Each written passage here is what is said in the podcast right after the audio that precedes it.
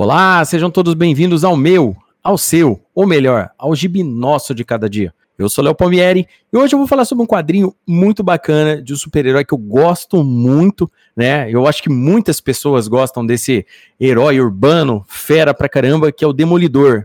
E a gente vai tratar hoje da origem definitiva desse herói, que é o Homem Sem Medo, escrito pelo nosso querido Frank Miller e desenhado pelo nosso Romitinha, né? Romitinha Júnior, a galera gosta pra caramba.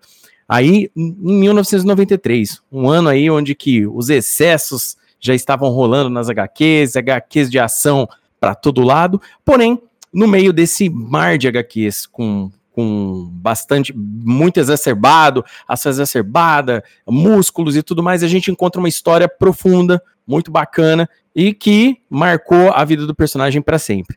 E para falar comigo sobre esse assunto muito bacana hoje. Eu trouxe ele mais uma vez lá do podcast Créditos Finais. Johnny, seja bem-vindo, meu querido. Olá, pessoal. É um prazer enorme estar aqui falando de um dos meus super-heróis favoritos, cara. Eu adoro Demolidor. Eu acho o Demolidor um personagem fantástico. Todas as histórias dele, principalmente a fase dele no Frank Miller, que a gente vai, né, passar rapidinho falar sobre ela. E esse quadrinho também, né, que marcou muito. Eu lembro que eu li muito na escola. Na escola tinha um encadernado do Demolidor, né? E aí eu ficava eu ficava lendo maluco aquele encadernado, falando, caramba, que parada incrível, cara. Nossa, personagem bacana e ao mesmo tempo muito humano, sabe?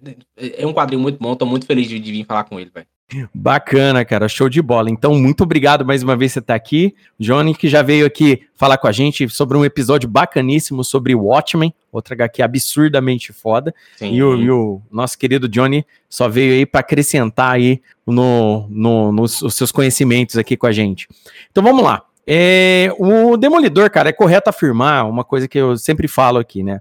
É, o pessoal gosta muito de ficar traçando paralelos dele com o Batman. Né? Uhum. Em minha opinião, se eu pudesse colocar alguma coisa semelhante entre eles dois, é que os dois são heróis urbanos, tecnicamente.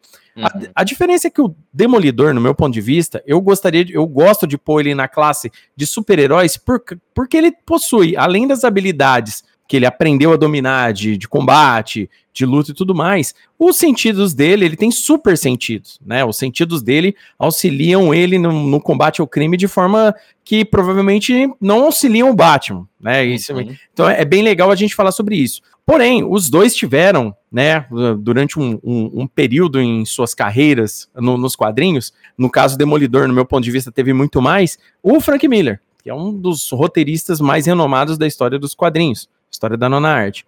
É, pra galera que gosta muito de Batman, que gosta do Batman do Frank Miller, que gosta de Cavaleiro das Trevas, que gosta de Batman 1, eu gosto sempre de pedir pra galera, pra galera ir atrás de conhecer o trabalho dele com o Demolidor. Até porque, não no caso, é, a, a gente vai falar hoje de Homem Sem Medo, que é uma HQ já de 93, mas é sempre bom lembrar que a run do, do Frank Miller do Demolidor, que foi uma run até que compridinha, começa no final dos anos 70 e vai até mais ou menos 1982, né? O Frank Miller, ele transforma o Demolidor em um herói bimestral num herói mensal lá na, é. na editora. É até legal você falar isso, né? Que também na época tinha a questão das páginas, né? E o Demolidor tava com 15 páginas, ou era 16 páginas, que era um número muito pequeno de páginas pra época, né? E a venda de quadrinhos antigamente não é como hoje. Hoje, se, se o quadrinho vende, sei lá, 100 mil, é bastante coisa, né? E na época não era tanto assim. E tava realmente caindo nas vendas abaixo do, da época do, do, que era abaixo hoje. Tava, tava quase indo. Tava realmente cancelando a história. E aí colocaram na mão do Frank Miller e ele reinventou o personagem, né, cara? Não, ele trouxe conceitos, ele transformou o personagem. A gente sabe que o Frank Miller ele é muito bom, isso, isso é uma grande vantagem do Frank Miller de trabalhar heróis urbanos, né?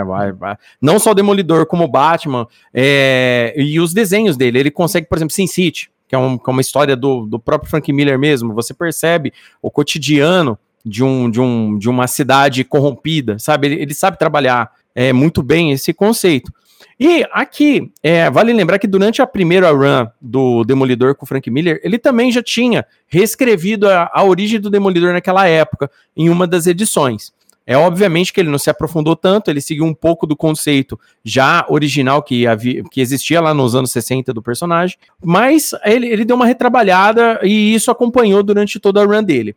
Essa run é do Demolidor que a gente tá falando, né, que, que ficou desse período, eu e o Johnny a gente vai vir depois para um outro episódio só para falar dela, Hoje, Sim, a gente vai, hoje a gente vai começar na ordem. Por que, que a gente vai começar com essa HQ de 93 primeiro? Porque a, é, essa HQ foi recontada, essa origem do Demolidor, e essa origem, ela ganhou novos conceitos. Só que esses conceitos foram trabalhados naquela run lá no passado e ficaram desconexos na época. Se você lê O Homem Sem Medo agora e depois lê essa run do Demolidor do, do, do fim dos anos 70 para os anos 80, você percebe que tudo se encaixa. Faz uhum. muito mais sentido a história. Então, por isso que a origem do Demolidor, né, definitiva, é conhecido como essa HQ, O Homem Sem Medo. Tá? É, nessa HQ é bom a gente lembrar que ela, ela traz muitos é, conceitos que foram utilizados, inclusive, no seriado do Demolidor da Netflix. É um é. seriado excelente, vale aí a recomendação, né? Eu acho três temporadas fantásticas. Eu entendo que tem muita gente que não gosta da segunda, mas a terceira é uma obra de arte, vale muito a pena ver, cara. Exatamente. O, o seriado Demolidor, eu acho que, é, aí reforçando o que o nosso querido Johnny falou, ele, ele trouxe, além de bons conceitos trabalhando com um personagem, porque a gente tá pegando um personagem dos quadrinhos. É uma coisa que eu falo para todo mundo. Não dá para pegar 100, 100%, 100, 100, 100% sem você sair do, do, do natural. Uhum. Quando a gente vai trabalhar com o Demolidor, que é um personagem denso, né, com o texto denso, personalidade densa, tudo no Demolidor, e a gente vai explicar isso aqui melhor agora, aqui nesse cast, tudo com relação ao Demolidor é muito pesado. Ah, é pesado com o Batman? É, mas o Batman tem alívios, né? O Batman tem um parceiro, o Batman tem situações, ele tem um mordomo, ele tem situações onde que ele consegue aliviar a história em vários, em vários níveis. O Demolidor é um negócio sempre fica pesado. Por mais que a hora que você acha, nossa, agora o cara vai se arranjar, fica pesado. O negócio uhum. nunca deixa. Parece que o tempo todo ele tá ferrado. Ah, é, é, é, é, no mesmo nível do Homem-Aranha, mas sem o mesmo nível de força de vontade. Tem uma coisa legal desse Demolidor, assim, que eu acho que é bacana a gente contar, que é o seguinte, que o Demolidor, ele tem, por, por ser mais pesado, consequentemente são histórias mais urbanas, né? Que a violência e o sangue, eles são muito mais presentes, né? Sim. E eu, eu acredito que, eu tenho a impressão, e aí eu até jogo pra você, Léo, de que eu acho que o Frank Miller ele viu muito dos filmes do Martin Scorsese e ele resolveu também pegar esse, esse, esse clima de, de máfia, de, de, de sangue, de sanguinolência, de violência e colocar no Demolidor. Porque o, o, o, o Martin Scorsese, quando ele gravou o Taxi Drive, o Taxi Drive se passa em Hell's Kitchen, né? E, e, e, aí, ele acho que ele pegou muito disso aí também, dessa parada de você ter uma gangue, de você ter um, um, um clima mais urbano, mais soturno, né? Daí, enfim, é, não, isso é verdade. O, o, Frank Miller ele tem esse, esse conceito de conseguir trabalhar dentro de um, de um ambiente bem sombrio, ele desenvolver as histórias dele, né? É, tem, tem, tem, é como eu digo sempre, né? Tipo, é uma mídia, obviamente, que pode influenciar a outra, né? A pintura pode influ influenciar na escrita, a, a, escrita pode influenciar num desenho, isso, isso é completamente normal. E concordo plenamente com você, né? O, a, a forma como o Martin Scorsese é, é, bolou para em Taxi Driver, né? Aquele ambiente caótico onde que uma pessoa tipo é uma determinada situação pode se tornar, né? Escalar em vários níveis uhum. a, a, até o negócio ficar muito violento. Isso acontece muito nas histórias do Demolidor, né? Então, é, para a gente começar falando aqui sobre o Homem Sem Medo, é importante a gente frisar aqui. É, essa HQ é de 93, como eu já havia falado. O traço do John Romita Jr. combinou muito bem com essa história, no meu ponto de vista, né? É, ele combinou, ele, era aquela época onde o Romitinha já estava com o traço mais estilizado, né? Vale lembrar, né, que, que todo o traço do Romita sofreu uma alteração, né? Ele começou nos anos 80 de uma forma, né? Lá no Homem-Aranha, depois ele, ele desenhou X-Men, desenhou mais alguma outra coisinha. Depois, quando entrou nos anos 90, ele já tornou mais estilizado, né? Começou a trabalhar mais com splash play, splash uhum. pages, aquela parada toda que tava na moda. Era isso que eu ia falar, era moda, né? Ele não tava errado, né? Vendia e, e, e, como vendia, o cara você não vai, você não vai parar de vender, né? Você fala, pô, os caras estão ganhando muito dinheiro. Óbvio que eu também vou, vou, vou, né? Chegaram nesse meio também. Exatamente. É, é a, a, gente tá falando traço estilizado, mas sem julgamento. Isso daí era o que tá vendendo. Eles queriam hum. dinheiro, pô. Queriam é, dinheiro. Exato. O bom é quando é, eles o traço estilizado vinha com uma boa história. E, for, e, é isso que a gente tem em Um Homem Sem Medo. O Homem Sem Medo é aquela velha história, né, do Demolidor que a gente já conhece, né? O básico da história é a parte dele criança, tal, sofre acidente, né, ganha os poderes e tudo mais. Só que imagina tudo isso contextualizado. Você contexto, ele só para você ter noção, ele contextualiza de uma forma muito melhor a própria infância do Matt Murdock. Uhum. A gente vê aí, por exemplo, como o pai dele era no começo um boxeador fracassado, como o pai dele, por exemplo, trabalhava já para a máfia, ele era tipo de um cobrador da máfia também, assim como outros caras que ele se envolvia, né? Isso daí é muito importante. Nessa camada de leitura, né, é sempre bom frisar que muita gente é, se como, como que a gente pode falar, né? A, a gente meio que, que se sensibiliza com a situação do Matt Murdock. Porque o Matt Murdock, ele cresceu num ambiente hostil. Você vê que ele cresce num ambiente hostil. Aquela raiva contida dentro dele, que, que tá dentro dele, cresceu com ele. É, é uma, uma parada que vem muito desde as origens do, do personagem. O Frank Miller trabalhou isso de uma forma onde que o, os desejos do menino de fazer justiça sempre andaram lado a lado com o mesmo desejo dele de causar violência entendeu? É muito importante falar isso. Por mais que ele seja um super-herói, que ele tente, que ele tente, tente ficar nas, nas vias normais de ser um super-herói, né? A gente sabe que lá dentro, guardado dentro dele, sempre teve a violência, entendeu? Isso daí, isso daí é uma parada muito, muito, muito importante da gente entender na leitura. O Frank Miller se assegura durante o roteiro o tempo todo que o Matt Murdock ele teve muitos traumas de infância, tanto a morte da a suposta morte da mãe, né? Que, que, que, a gente não sabe mais para frente, isso aí a gente vai falar numa outra história mais para frente, mas é da, da, mãe dele, o pai dele, né? Que, que vivia essa vida lutando tal. Era o exemplo que ele tinha de homem em casa, né? A gente sabe, quem, quem, quem é pai hoje sabe o exemplo que dá para filho, quem teve um pai presente, sabe o tanto que um pai influencia na nossa vida. Com certeza. E aí, o, o detalhe do, do, do pai do, do, do, do Matt trabalhar para a máfia, fazendo cobranças e tudo mais, e ter aquele, aquela frustração de ser um lutador decadente, eu acho que, que leva isso pro personagem. Tanto é quando ele fica muito puto com o Matt, quando o Matt resolve reagir da mesma forma que o pai dele reagiria a um bullying, por exemplo, né? É, exato. É porque eu acho, eu acho interessante, né, que, a gente, que o Frank Miller deixa muito claro que por mais que o pai do Matt ele tenha, tenha se envolvido com essa galera, ele não é mal, né, por natureza. Ele, na verdade, Sim. foi a circunstância deixou, teve, colocou ele lá. E ele quer que o filho dele não se envolva nessa merda. Porque ele sabe que não vai dar lugar nenhum. Ele sabe que ele vai. que o filho dele vai morrer, consequentemente, se continuar nessa, nessa, nesse caminho de, de, de, né, de, de violência e tal. Então, que ele é, eu acho bem legal esses diálogos que ele fala, Matt, vai estudar, não, não, tenta brigar, não. Isso não é futuro, isso não vai levar você a lugar nenhum estude, entendeu? E acho isso muito bacana também do personagem do pai dele, sabe? De ser também uma, de certa forma, uma linha moral do personagem para ele continuar no certo, né? Pois é, bem lembrado, né? A linha moral, que é o que a gente geralmente fala de vários super-heróis, como do próprio Superman, do Batman. Homem-Aranha, que você falou mais cedo, né? Homem-Aranha. A linha moral é a que define, né, o, o, o pêndulo do personagem dele pender para o lado errado da coisa, né? uhum. né? Isso daí acontece muito.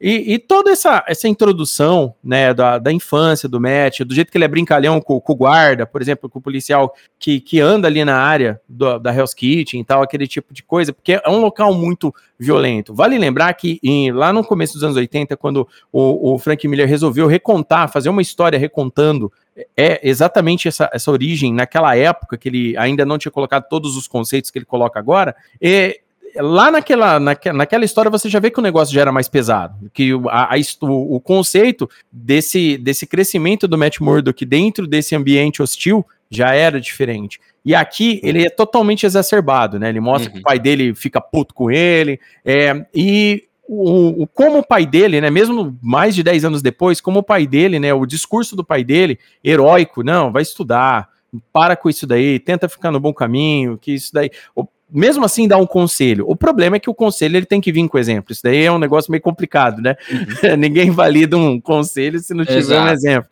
Adianta, mas, né? mas a gente está falando. Exatamente, mas aí a gente está falando do quadrinhos, né? Pela narrativa, a parada anda para frente dessa forma. E, e, a gente sabe que depois disso tem aquele desdobramento do, do, do pai dele que queria é, foi, foi contratado para uma próxima luta, né? Todos apostaram na vitória do outro, apostaram contra o, o, o, pai do Matt. O pai do Matt, né, resolve vencer essa luta e isso ocasiona, obviamente, a morte dele pela máfia. Né? É uma situação que aí, no caso, em Um Homem Sem Medo, o, o, o Matt Murdock resolve é, se vingar dessa situação mais para frente.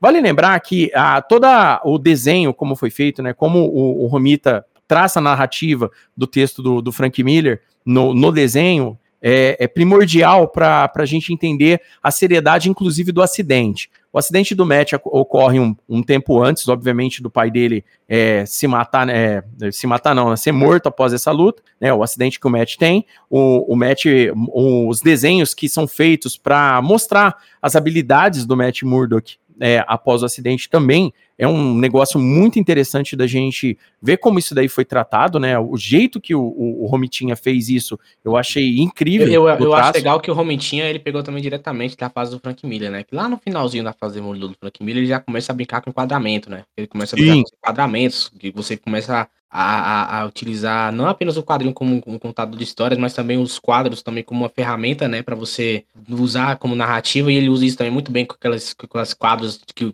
o Matt tá fazendo parkour e tal. É bem bacana, cara. O Romitia conseguiu pegar esse, esse, essa ideia do Frank Miller e colocar e transpor também de maneira muito boa. Exatamente, né? É muito legal a gente ver como que vai desenvolvendo, né? Conforme ele vai descobrindo os poderes dele, ele vai entendendo como que o mundo funciona dentro dessa situação. Por mais que seja triste, o próprio pai dele se culpando de tudo que aconteceu, aquele tipo de coisa. E aí entra o Stick na história, né, que é, que é o, o mestre do match, né, que começa a ensinar. Vale lembrar que o, eu gosto de sempre dizer que Frank Miller tem um fetiche, um fetiche com ninjas, né, porque o homem gosta da cultura gosta, oriental. Gosta tá tudo aí, né, cara? É, ele, é, ele é muito chegado nisso daí, e, e o treinamento que o Stick dá para ele é bem, é bem feito. Isso daí, inclusive, tá na série de, de TV. Eu ah. achei, eu achei essencial na série contextualizar isso, porque ajuda a gente ter um, um, ambiente, sabe? Sabe quando você lê e você fica imerso no que está acontecendo?Esse treinamento te deixa imerso. A Ele... diferença que eu acho que, que eles colocaram é que, no, enquanto que no quadrinho o treinamento do Matt ocorre ao mesmo tempo que o pai dele ainda tá vivo, no, no, na série é depois, né? Então também tem, tem só esse detalhe pequeno assim, mas que realmente faz muita, faz muita diferença mesmo. Você se imerge, fica imerso no personagem, né? Exato, porque, tipo assim, tem, tinha, tem o lance do segredo, né? Ele tá treinando escondido do pai dele. O pai dele não sabia uhum. que ele tava se desenvolvendo, né? Então no quadrinho fica aquele negócio do tipo assim: o pai dele falou para ele, ó, você tem que estudar. Beleza, ele continua estudando, isso aí não parou.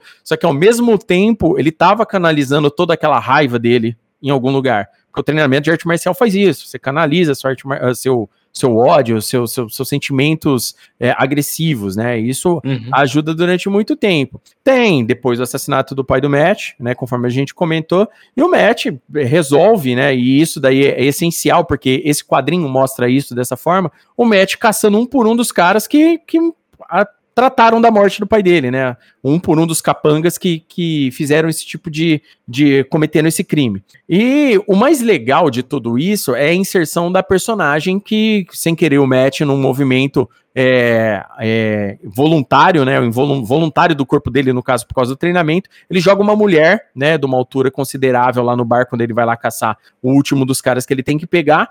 E essa moça cai, quebra todos os ossos, ele percebe isso, e é muito legal né, do desenho, como é que isso é desenhado, né? Eu, eu, é, eu, sim, sim. Eu acho incrível essa cena. No, no Ela pulando o prédio, e aí vem também uma parada que o Frank Miller também faz muito bem, que é a linguagem cinematográfica nos quadrinhos, né?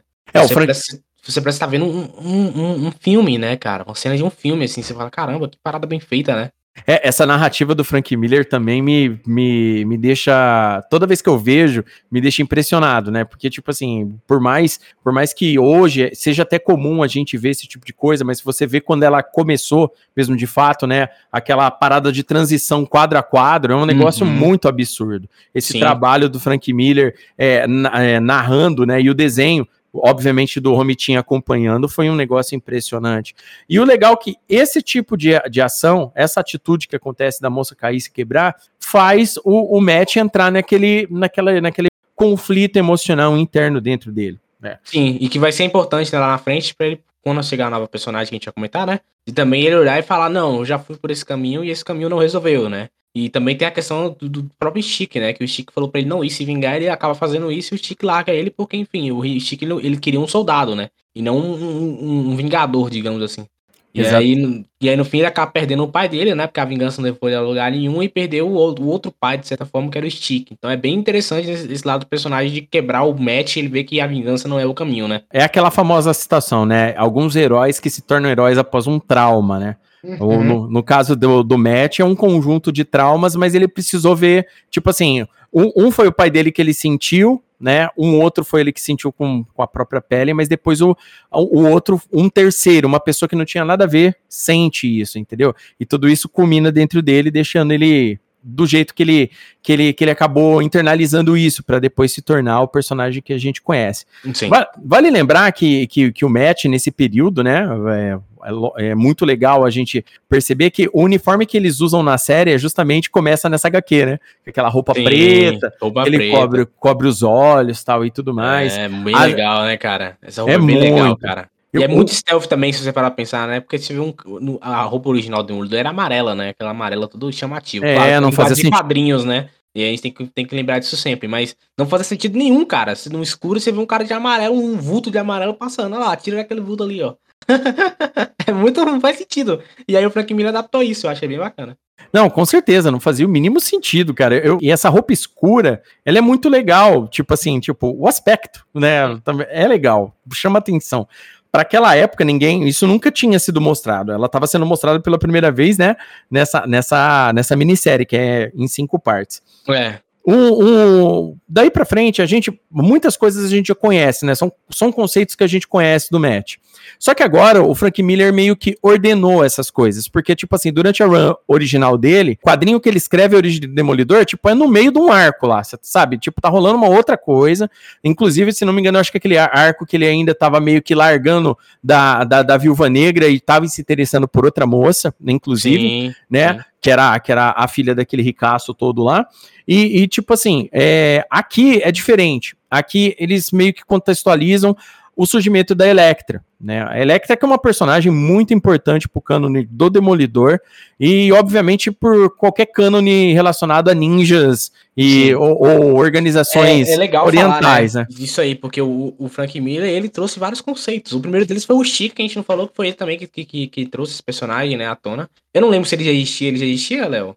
Ah, o Stick já tinha. Já tinha, é. mas acho que não, ele mudou muito o personagem, então ele deu uma atualizada bem legal no personagem que não existia antes. E ele criou a Electra que é uma das grandes personagens da Marvel, né? Se tornou, na época, agora, uma das grandes personagens da Marvel, que ele, enfim, ele, ele trouxe esse amor na, na, no run dele, trouxe esse amor que a gente não conhecia. E aí, nesse quadrinho agora, ele consegue desenvolver melhor esse relacionamento que fica muito bem feito, cara. Você realmente compra que esses dois se envolveram, que, que teve todo esse caso, e que depois, lá na frente, quando você vai ler o run dele, faz muito mais sentido ainda ela de repente aparecer e tal. Eu acho muito bacana. É, é muito interessante o, o conceito é, é muito interessante, o relacionamento do, do Matt com a Electra, porque assim, eles são tão iguais e tão diferentes em muitos aspectos. Só que são é aquilo que atrai, né? O, o Matt ele sente, é, a gente percebe que ele é um viciado no perigo, é, faz parte dele. Exato. Ele quer o perigo. Uma coisa que a gente nunca pode esquecer, né, que uma pessoa que, que, que sugere a, a ser da forma como o Matt é,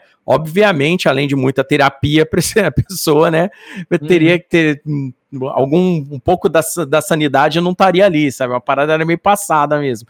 E eles se atraíam muito né? E o Matt, ele se apaixona é, perdidamente por ela, na hora. Não só pelo jeito dela, mas todo o conceito dela, o cheiro dela, o jeito dela, a selvageria dela, os sentidos aguçados do Demolidor, né, do Matt, querem a, a Electra. Você percebe isso na HQ, isso, isso, isso fica muito, muito claro no texto. E ela se apaixona por ele, porque por ele ser muito diferente, tão igual a ela ao mesmo tempo, aquele a realidade diferente dos dois, né? Sim. Isso foi, isso foi trabalhado na, na, na anterior, mas de uma forma muito simples. Né, sabe? É, é, de muito, forma muito simples. Você sente mais impacto mais lá na frente quando ela já é uma ninja assassina do que aqui. Aqui você percebe como que foi ela surgir na vida dele para depois ir embora. Sim, Pode... claro. E, e, ao mesmo tempo que eu acho bacana do Frank Miller que mostra que ela é muito intensa, né, cara? Demais. Ela é intensa de um nível em que até mesmo ele fala, opa, peraí, vamos dar uma segurada aqui, porque tá muito, muito tenso mesmo. Eu acho bem bacana da personagem, que é uma coisa também diferente pra época, que não tinha, né? As personagens femininas na época eram personagens mais, mais contidas, mais centradas, e a Electra não, cara, ela é um trem, um caminhão descendo a ladeira, cara, ela não para, ela vai indo, e aí isso é interessante contrapor com o Matt, que é um cara mais tranquilo, que é um cara mais. Né, nessa época ele já era mais tranquilo, como você falou, por dentro do, do, do, corpo dele, né? Por dentro da alma dele é muito agitado, né? Isso realmente uhum. fez ele se atrair por ela. Mas ainda assim ele também consegue se controlar, né? E ela não, ela, ela é mais sinistra, digamos assim, né? Ela não consegue se controlar, ela só vai, né?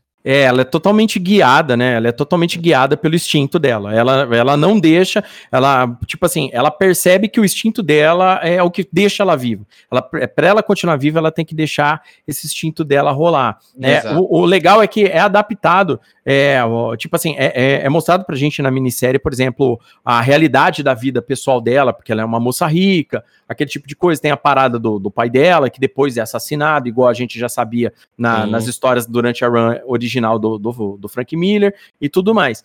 uma coisa muito legal desse nesse é, sentido é que ela percebe a, nessa HQ, ela já percebe o nível das habilidades do, do, do Matt mais cedo. Na run original, ela não percebe tão cedo. Uhum. Ele meio que se revela para ela na hora do, do atentado contra o. No, no, no, atentado da faculdade, né? Uhum. Aqui não, aqui ela já percebe desde cedo, né? Na, na situação lá onde que ela se joga tal. Ela já nota que ele é um cara diferente, que, ela, que ele Sim. já tem habilidades e tudo mais. Até porque ele fica rastreando ela. Então, tipo assim, ela por ser uma ninja já treinada, né? A gente sabe que ela foi a primeira aluna do Stick, foi ela. Ela foi, foi treinada primeiro, mas os instintos dela fizeram o Stick abandonar ela a primeira, a, prim, a um primeiro momento e depois procurar o match, que seria um próximo aluno. Então, isso daí é muito legal a gente ver como ela é intensa, né? Igual você falou, o desenho, né, que o, que o Romitinha faz dela também, né?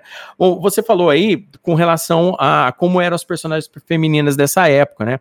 Vale lembrar que nesse período dos anos 90, eles começaram a colocar um pouco mais as personagens badass, né? Tipo, que eram uhum. as personagens mais assim. Só que a gente tem muito foco na vampira nos X-Men nesse período e tudo é. mais. Que assim, é... de, de, de, tinha alguma outra personagem ali aqui, né? Por exemplo, a Tempestade também, que era bem badass quando ela precisava uhum. ser, mas nos anos 90 realmente que, que a galera começou a ter isso.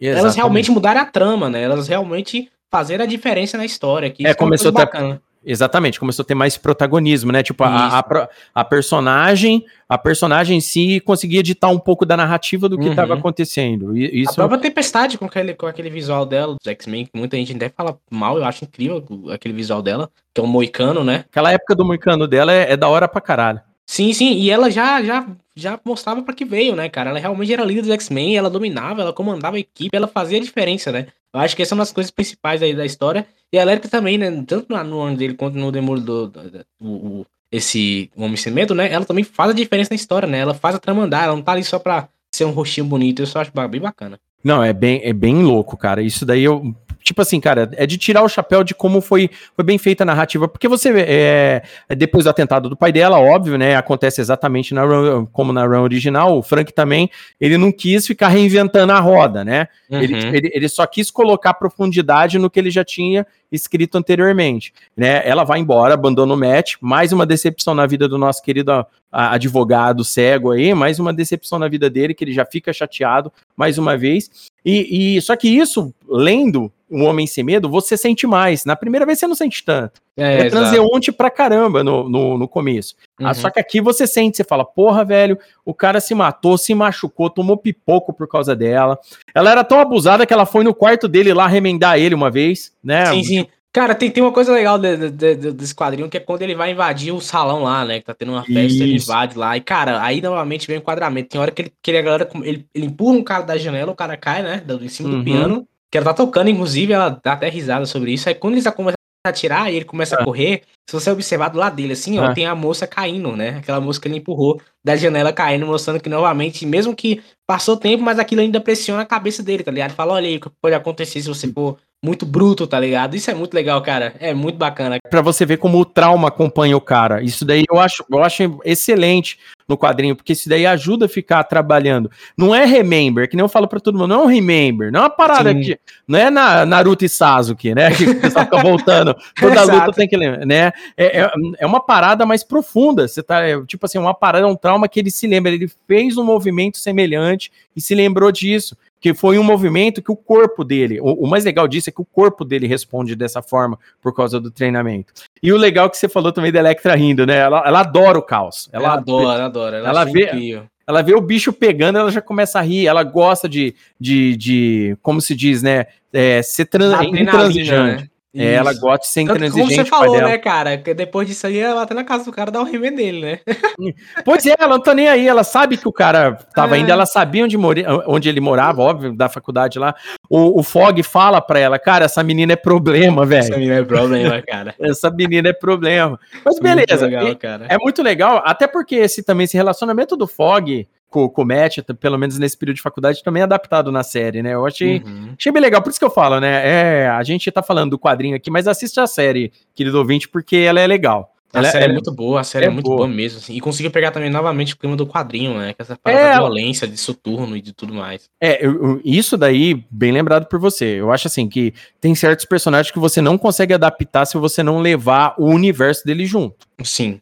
Não tem jeito. O Demolidor é um. O Demolidor você tem que levar aquele universo caótico, perigo, corporações, é, tribunal. Tribunal que, que, cara, é. o Demolidor antigamente ele, ele respeitava o Hulk, cara. Hoje em dia isso é impossível. Você olha e fala, não, cara, isso aqui não, não funciona mais. Ah, inclusive foi no, né? foi no começo da run do, do Frank Miller, né? Que o, o, Hulk aparece em Nova York. É bem legal esse, esse a gente sim, lembrar sim. Desse, dessa diferença de épocas, o tanto que foi mudando a narrativa do personagem, né? Uhum. Exato, e, e, aí mudou tanto que o personagem não consegue mais voltar pro que ele era antes, né? Se você vai trabalhar com o Demolidor, você tem que trabalhar com tramas mais noturnas. Claro que depende do roteirista, né? Se o cara for muito bom, ele consegue trabalhar e tal. Inclusive, tem fase lá na frente, nos anos 2000, né, que os caras eles conseguem, né? Aquela fase do Mark Wade, por exemplo, ele é do Mark Wade, né? esqueci o nome agora da fase, cara. Tem Mas o Mark é muito... Brian sim, Michael Bendis, sim, é. que, que, também tem umas paradas mais legais assim também, né? Brinca um pouco também com essa parada fora do urbano, né? Porque também muita gente não queria copiar tanto Fuck Miller, né? Uhum. Os caras inventar roda e não queria copiar, mas, mas se um cara for bom, ele consegue. Mas ainda assim é meio distoante, né? Isso é bacana. É, o, o, o interessante é, é, saber que o, o, Frank Miller, tanto, tanto com o Batman ele fez isso, daí ele trabalhou isso muito bem, é os personagens coadjuvantes, né? Aqueles personagens de apoio da história como um todo. Uhum. Até porque ele tá recontando uma história que ele já contou uma vez, só que com novos elementos. Esses novos uhum. elementos teriam que fazer valer alguma coisa no final das contas. Um desses elementos, né, é a garotinha Mickey né? Que depois que o, a, a Electra vai embora, ele resolve se reencontrar. Ao mesmo tempo está acontecendo, né? O, o auge do, do, do, rei do crime, ele está tomando o controle do crime da, de, da, de Nova York, né? Na mão, né? Que ele mata o antigo líder do crime, né? O, o desenho que, que, ele, que é feito do, do Rei do Crime é um desenho que te dá medo, né? É aquele Rei do Crime grandão, forte, com a mãozona gigante. Eu acho legal isso daí pra caramba. Eu acho que o Wilson Fisk é um personagem, assim, curioso em vários aspectos, né? Mas ele é um personagem que, quando bem escrito, no meu ponto de vista, ele se torna top 10 vilão da Marvel, assim, tranquilo quando ele Nossa, tá bem escrito. facilmente, assim. Cara, eu não sei se você lembra o, o, o, o, o Rei do Crime antigamente, quando, é, principalmente o Homem-Aranha, era um cara meio patetão, assim, tá ligado? Tipo, ah lá, um cara pateta aí, que, que agora... Tipo agora B total. É, tipo assim, tipo assim, sabe, série do Batman aqui, Homem-Aranha, prendi você agora e você é impossível você escapar. E o Homem-Aranha vai lá e escapa. Demorou também era desse jeito, né? E aí o Frank Miller não, o Frank Miller ele falou, peraí, cara, cara é um líder de uma gangue, né? Como é que funciona uma gangue de verdade? É um cara que tem poder, domínio, um domínio, né, tanto do bairro quanto da política. Uhum. E é uhum. isso que ele coloca na trama, e é muito foda, cara. Muito foda quando se tem... E a série também consegue colocar isso muito bem, né? Quando você não consegue confiar em ninguém, porque o cara é tão sinistro que o cara comanda todo mundo. É, então ele tá por dentro de tudo, tem, tem gente infiltrada na polícia, tem gente infiltrada dentro do governo. Como é que sempre, quem você pode confiar para você enfrentar esse cara? E ele se torna um grande vilão por isso, sabe? Eu acho muito bacana. É o que eu falo para todo mundo, né? O, o, o segredo do, da, da vilania do, do rei do crime vem muito da própria melancolia dele, entendeu? Se, se o roteirista trabalha bem esse conceito dele, igual você falou, né? Tipo, ele a desconfiança que ele tem com todo mundo faz ele querer controlar todo mundo. E tem esse tipo de coisa também. E isso ajuda a trabalhar em vários aspectos. Né? E o, o, rei do crime aqui é trabalhado. O, o, Frank Miller ele pegou exatamente o mesmo rei do crime que ele já havia trabalhando antes, colocou ele de volta daquela forma, no, no auge dele, da, de toda aquela prepotência que ele tem, sabe? Do jeito dele comandar as coisas é, de com mão de ferro e coloca aqui de novo. Isso é muito importante porque é, essa fase, né? Essa, essa, essa, última run que acontece no quadrinho, né? né nessa minissérie, é, se passa por causa da, da garotinha Mickey, né? Que aparece. A garotinha Mickey, né? Para quem não sabe aí, querido ouvinte, que talvez não tenha lido Homem Sem Medo, mas é, se já leu, né? A, a gente vai falar um pouco aqui dessa, dessa camada de leitura. A garotinha Mickey é, é como se fosse aquele alívio que acabou ganhando o coração dele naquele período. Uhum. Né? Ela é uma menina que estava lá, estava lá treinando no antigo ginásio onde o pai dele treinava, aquela coisa toda. E o, o Matt, né, acaba se afeiçoando pela menina. Por quê? Porque a menina é meio que nem ele também, né? A menina tem muita raiva, tem aquele tipo de, de, de, de sentimento, dá o soco no saco tal, e, e, o Matt acaba se afeiçoando a menina. Matt, uma coisa muito importante que é bom falar do Matt Murdock, e isso qualquer roteirista assim que trabalhou bem com ele, ainda bem que conseguiu levar isso para frente, é que ele é uma pessoa que se afeiçoa às outras. Ele, ele é uma pessoa empática. Você percebe que ele pega, por mais que eu, com relacionamento amoroso, ele é um. Ele é terrível, né? é um problema uhum. sério, relacionamento amoroso com ele. Sim. Mas, né, esse daí, com relacionamento amoroso, olha, era melhor ter virado padre. Porque esse daí não Caraca, certo, não. Esse, esse tá foda, né, cara? Ele é complicado. Mas é muito legal que, tipo assim, o relacionamento dele com a menina, de amizade, obviamente, é, ajuda a acrescentar na história, porque é uma nova camada dentro do conceito do que é o Demolidor, entendeu? Porque nesse período ele já tava meio assim, tipo, ah, não vou, vou guardar minhas habilidades para mim, não vou, não vou mais Vamos ficar... com essa galera, né? Depois da elétrica, principalmente, né, que ele viu que ele foi longe demais, ele deu uma segurada, falou, não, Exatamente. E aí eu acho interessante que a própria história dessa menina é o que faz ele realmente ter a decisão de falar, não, eu tenho, eu tenho que proteger essas pessoas porque eu tenho a capacidade de fazer isso, né? Que é também uma coisa muito básica do Homem-Aranha, né, cara? Se você tem o poder de ajudar alguém, ajude, né? Exatamente. Isso é uma coisa legal do que os super-heróis também nos ensinam bastante, cara. Exatamente, né? Aquele conceito de, de poder e responsabilidade. Uhum. E a garotinha Mickey, ela é sequestrada, né? Ela é sequestrada, entra um novo assassino lá. Obviamente que o Demolidor ia precisar de um, de um assassino para enfrentar ele nessa minissérie, né? Que é o Lark, né? Que é um, um assassino profissional que é colocado nessa história.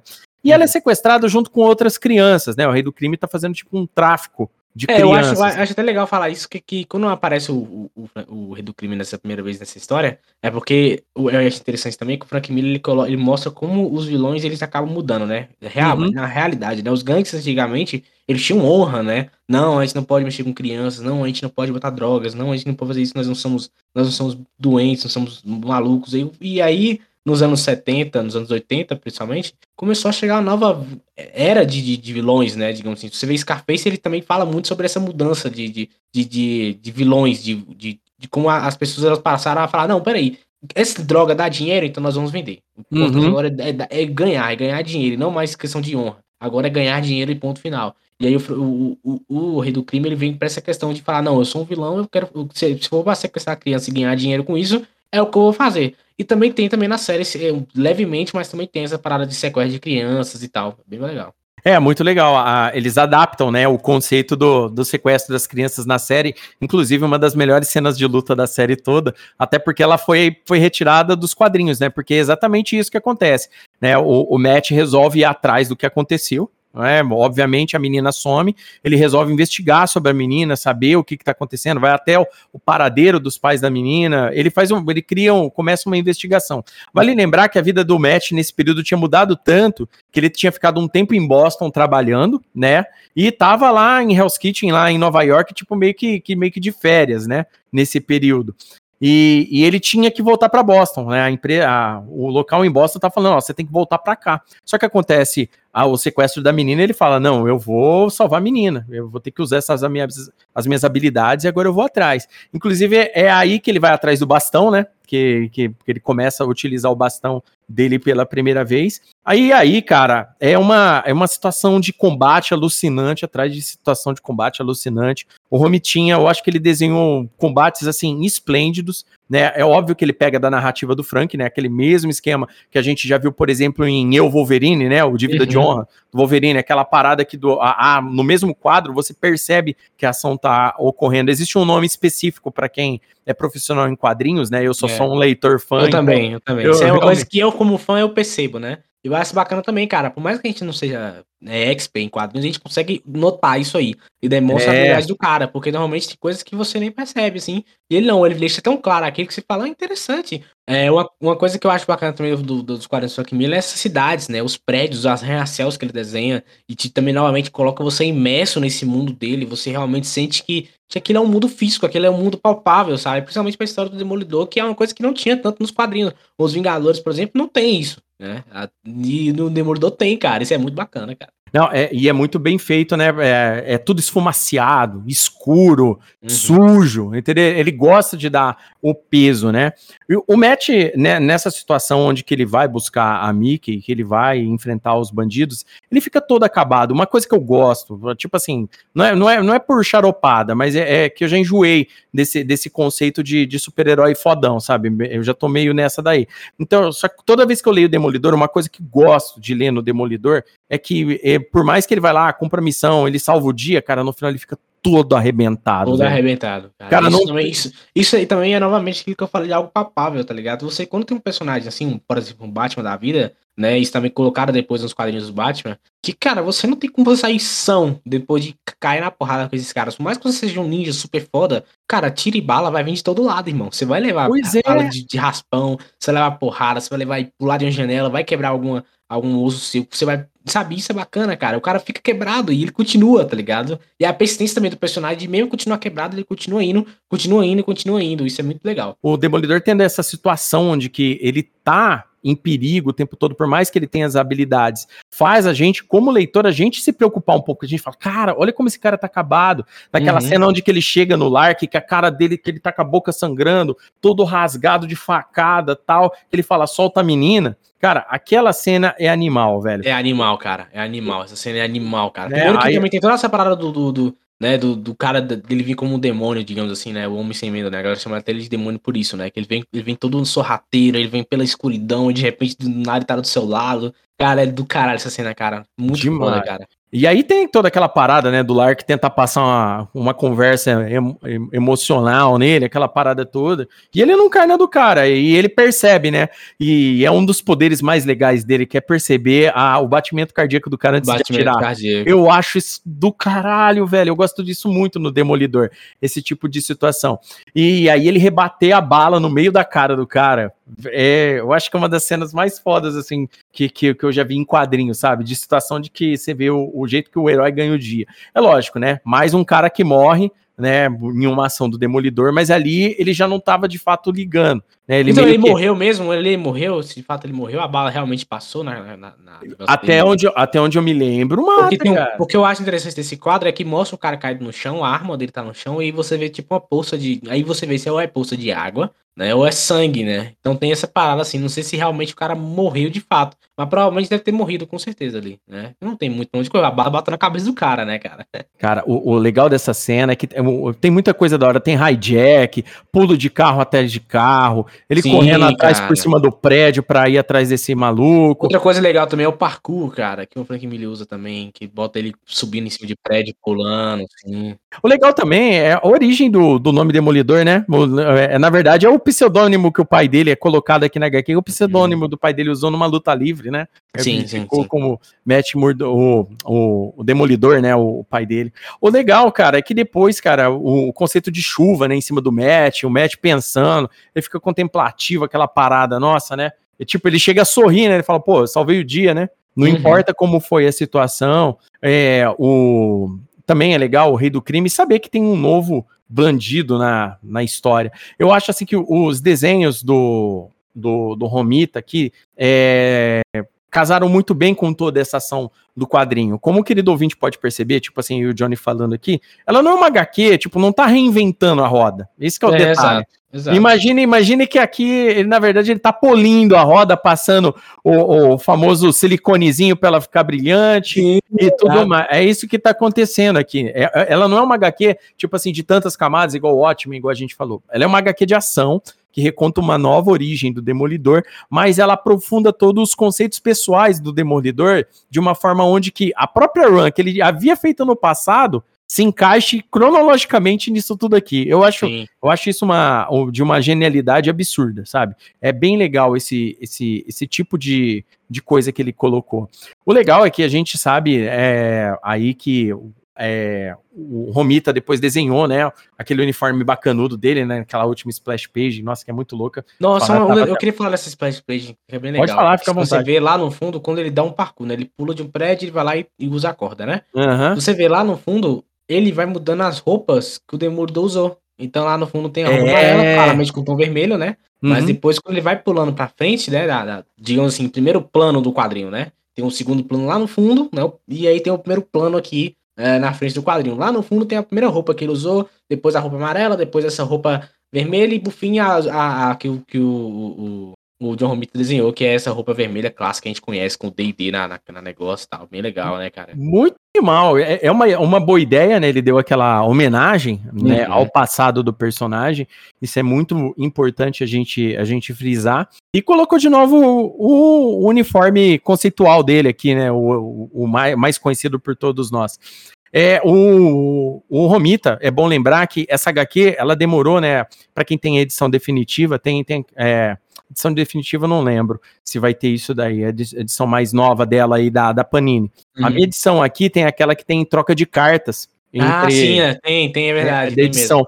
É muito legal a gente ver isso quando a gente fala de quadrinhos assim importantes da história do, do, dos quadrinhos como um todo, né? A gente vê uns gibis nesse nível aqui, porque é bom a gente ver qual era a ideia do editor, qual era a ideia do desenhista, qual era a ideia do roteirista. Como é que isso casava para trazer pra gente obras desse Sim. nível, né? Como eles se conversavam, né? Ah, então, aqui eu acho que tem que mudar aqui, eu acho que tem que ter, isso aqui, não sei o que, eu acho que é bom trocar um personagem tal, trocar a cor daqui, não sei o que. E, cara, isso é bem interessante, cara. Porque você entende exatamente como é que funciona esse método, né? Porque não é só o, o, o roteirista que fala, ó, oh, desenho, eu quero que você desenhe isso aqui. Claro que tem, né? Mas uhum. bom tra bons trabalhos de quadrinhos, né? Por exemplo, a fase do X-Men lá do, né, do John Bryan e do, do Chris Claremont também tinha muito disso, né? De um dar palpite e o outro falar, tá, pode, a gente pode mudar aqui e tal. O próprio Stan Lee, o Jack Kirby também, né? Eram dois, dois caras que, que falavam, então, de, acho bom mudar um detalhe aqui, mudar um detalhe aqui, outro aqui e continuar o jogo, sabe? É, isso daí é legal, porque, tipo assim, nesses extras a gente começa a entender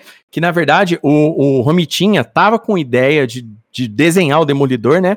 E ele tinha entrado em contato com o Frank Miller naquele período, né? No fim dos anos 80 ainda. E o Frank Miller, não, vamos, vamos maturando essa ideia. E em 93 eles de fato foram lá e escreveram a, a história, né? Então, foi, é, foi uma ideia que eles foram passando durante o tempo, não deixaram morrer os conceitos do Demolidor, isso é muito importante, tá? Para o querido ouvinte depois é, entender melhor, a gente, eu e o Johnny vai gravar depois um episódio só falando da run do, do Demolidor com o Frank, e depois a gente faz do A Queda de Murdoch separado, obviamente, porque clássicos merecem episódios, né? Separados, uhum. né? A gente não pode colocar ele junto para não, não misturar a, as camadas. É. E, e, eu gostaria de frisar aqui também, né? Aqui a, sobre, sobre esse quadrinho, o, o trabalho feito né, no, no conceito dos combates, porque assim, mesmo que as lutas sejam irrefreadas, tenham vamos, golpes mirabolantes, ninjas aí e tal, que o, que o Demolidor tem, que eu acho isso muito bom, muito legal, combina totalmente com o personagem. É, é legal falar do nível de violência dos combates. Porque, tipo assim, os caras não sabem quem que eles estão batendo. É, eles estão batendo no cego ou não estão. Qual é a situação? Qual é o, o, o nível do cara que eles estão enfrentando? E, e o Demolidor também, ele prega o couro nos caras, velho. Ele Sim, prega, claro. Tem, tem a cena aqui que ele tá em cima de um monte de cara no soco, maluco com uma metralhadora na, na mão, outro cara com um revólver, e ele dando pancada em um, pancada em outro tal e tudo mais. Cara, no nível que ele tá, ele bateu para dar traumatismo craniano em mais de meia dúzia de cara aqui. Sim, cara, que... demais, cara. E aí, normalmente, vem o que eu falei do enquadramento, né? Aparece a, uma parte grande dele, né? Um, desenhar um quadro dele tô sendo segurado pelos caras assim, com bastão na mão, né? Uhum. E aí uhum. outros quadros menores mostrando ele descendo a porrada nos caras, né, cara? É, um cara. marreta em um, chute em outro, soco no outro. E aí, em contraparte desse quadro maior, né? E é bem bacana, cara. Isso dá uma, dá uma imersão gigante, cara. Isso é muito bem feito. Um, uma coisa bacana da gente citar também é que a Mickey, né, ela faz tanta amizade com, com o Matt que ela sabe que o Matt tem, por exemplo, as habilidades especiais. Só que ela acredita Sim. que seriam poderes mágicos, né, porque é algo surreal, né, e ela fica o tempo todo jogando essa bravata no, no Lark, né, falando, ó, oh, ele vai te pegar, vai ter esse tipo de coisa. Eu, eu acho esse quadrinho muito importante para quem gosta do Demolidor. Eu acho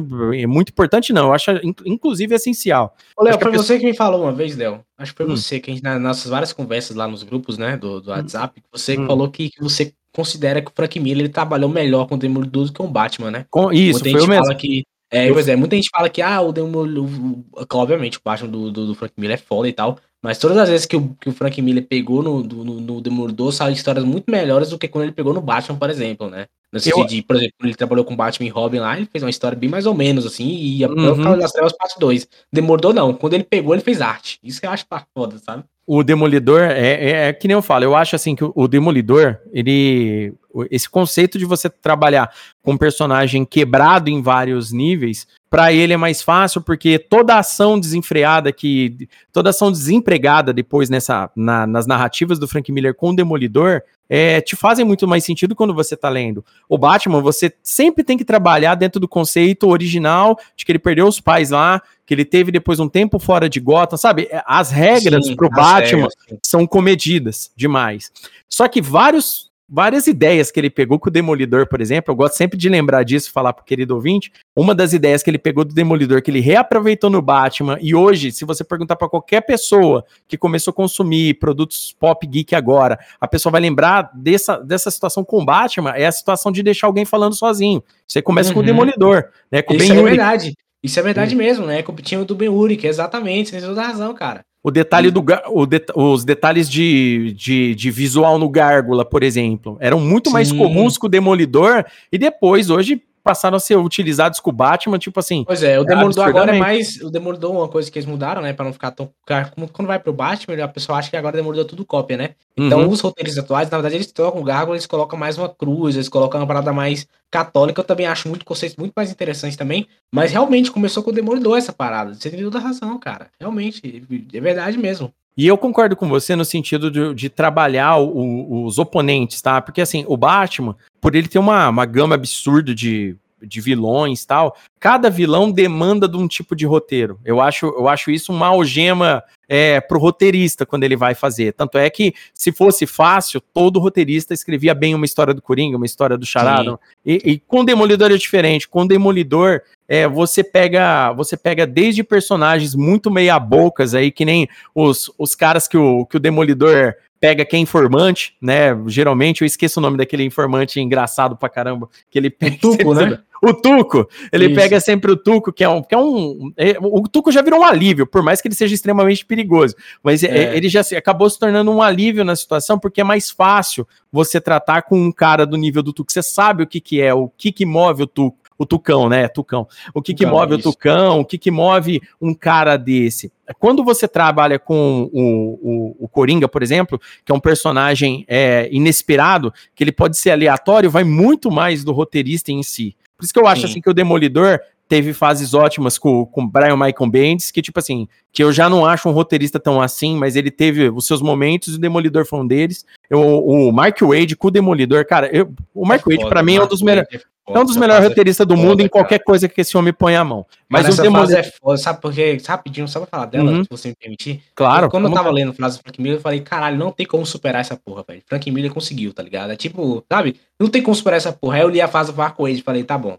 Ok, cara, você me convenceu. É, cara, é uma fase muito foda, cara. Essa fase do Marco Wade é muito foda, cara. É o Marco Wade, eu acho que o Marco Wade consegue ter a facilidade de trabalhar de forma fácil em qualquer universo, porque ele respeita muito o cânone do personagem. Eu, eu, sempre, eu sempre sou a favor. O cara não, o cara não precisa fazer reinventar a roda. Entendeu? Ele não precisa. Sim, não, exato. Eu, é acho mais... que, eu acho que esse ensinamento até é legal, né? Porque, porque muita gente, depois do. Principalmente depois do Watchmen, Cavaleiro das Trevas, quiseram reinventar a roda, né? É. Ah, não, agora a gente tem que fazer um novo Watchmen, a gente tem que fazer um novo. E não Isso. precisa, cara trabalha no simples. Tanto que na época do Watchmen, a gente tinha a Liga Cômica, né? Que era arroz e feijão. Só que era arroz e feijão muito, muito bem feito. Entendeu? Exatamente. Eu adorava. E eu adoro aquela fase, pra mim, uma das melhores fases da Liga, inclusive. E aí, cara, você vê aqui no, no ele, ele, ele, ele, como você falou, ele não reinventa a roda, ele não tenta revolucionar o Demolidor, porque isso já aconteceu. O que ele faz é, eu vou pegar esses conceitos que eu já vi, misturar com outros conceitos que tinha antes e, e que veio depois, e eu vou criar uma coisa legal tá ligado? vou fazer uma coisa maneira, não algo novo. vou simplesmente pegar e, e, e desenvolver melhor essas relações, cara. Eu acho muito bacana, velho.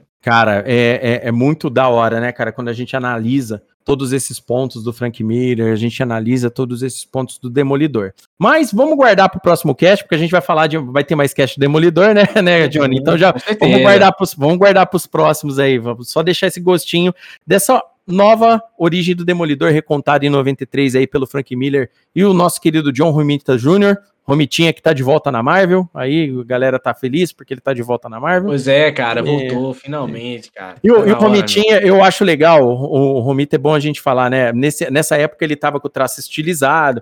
Então, é, é muito legal essa, essa fase que o Romitinha fez aqui, né? Que ele, ele fez uma fase muito legal com o Justiceiro também, que foi, assim, do caralho, legal pra caramba. E essa HQ aqui é uma das mais é, é, importantes da carreira do, do Romitinha e, e, obviamente, do Frank Miller à frente do Demolidor.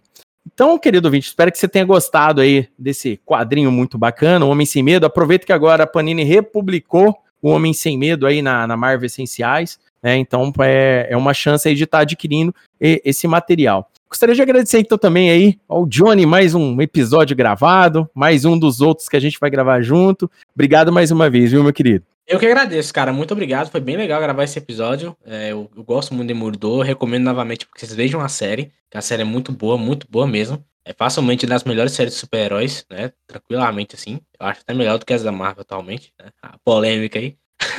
Mas é, é muito legal, cara. Agradeço muito. E se você quiser ouvir mais, né? Mais coisas relacionadas ao meu universo, vão lá escutar o Créditos Finais, podcast focado em cultura pop. A gente fala sobre filmes, séries, animes, enfim. Falando sobre quadrinhos também. Inclusive, o Léo participou lá um episódio, né? Vai, vamos Isso. gravar mais sobre quadrinhos e ele vai será convidado novamente. Então aí, Opa. tô resolvendo aqui a, digamos assim, o calendário. Mas, cara, vamos lá escutar, que, que tem muito podcast bacana. E novamente, muito obrigado pelo convite, cara. Adorei gravar sobre Demolidor. Ah, eu que agradeço mais uma vez, cara, você tá aqui com seus conhecimentos aqui, enriquecendo o nosso podcast aí para os nossos ouvintes aí. Obrigado mesmo, Johnny, valeu mesmo. Eu que agradeço, cara. Obrigado. Então é isso aí, querido ouvinte, espero que vocês tenham gostado aí, vão atrás de conhecer o Homem de Sem Medo, vão atrás de conhecer melhor o Demolidor, herói incrível, adoro esse herói, vai ter mais cast sobre Demolidor, mais cast sobre outros personagens aí, a gente sempre tá falando, é aqui o Gibi Nosso de Cada Dia, é um quadrinho de fã para fã, você já sabe, é só seguir lá no Instagram, Gibi Nosso Podcast, para ficar em dia com o, os nossos episódios. A gente está em todos os agregadores, entendeu? Spotify, Deezer, Apple, Google. É, e se inventarem mais um aí, a gente está nesse um aí também. Então, não tem erro. tá bom, querido ouvinte? Muito obrigado por mais esse episódio de atenção e até o próximo Gibi Nosso de cada dia. Tchau. A iniciativa Podcasters Unidos foi criada com a ideia de divulgar podcasts menos conhecidos, aqueles que, apesar de undergrounds, têm muita qualidade tanto em entretenimento quanto em opinião. Por aqui você tem a chance de conhecer novas vozes que movimentam essa rede. Então entre lá no nosso Instagram, o arroba Podcasters Unidos, é só escolher e dar o play.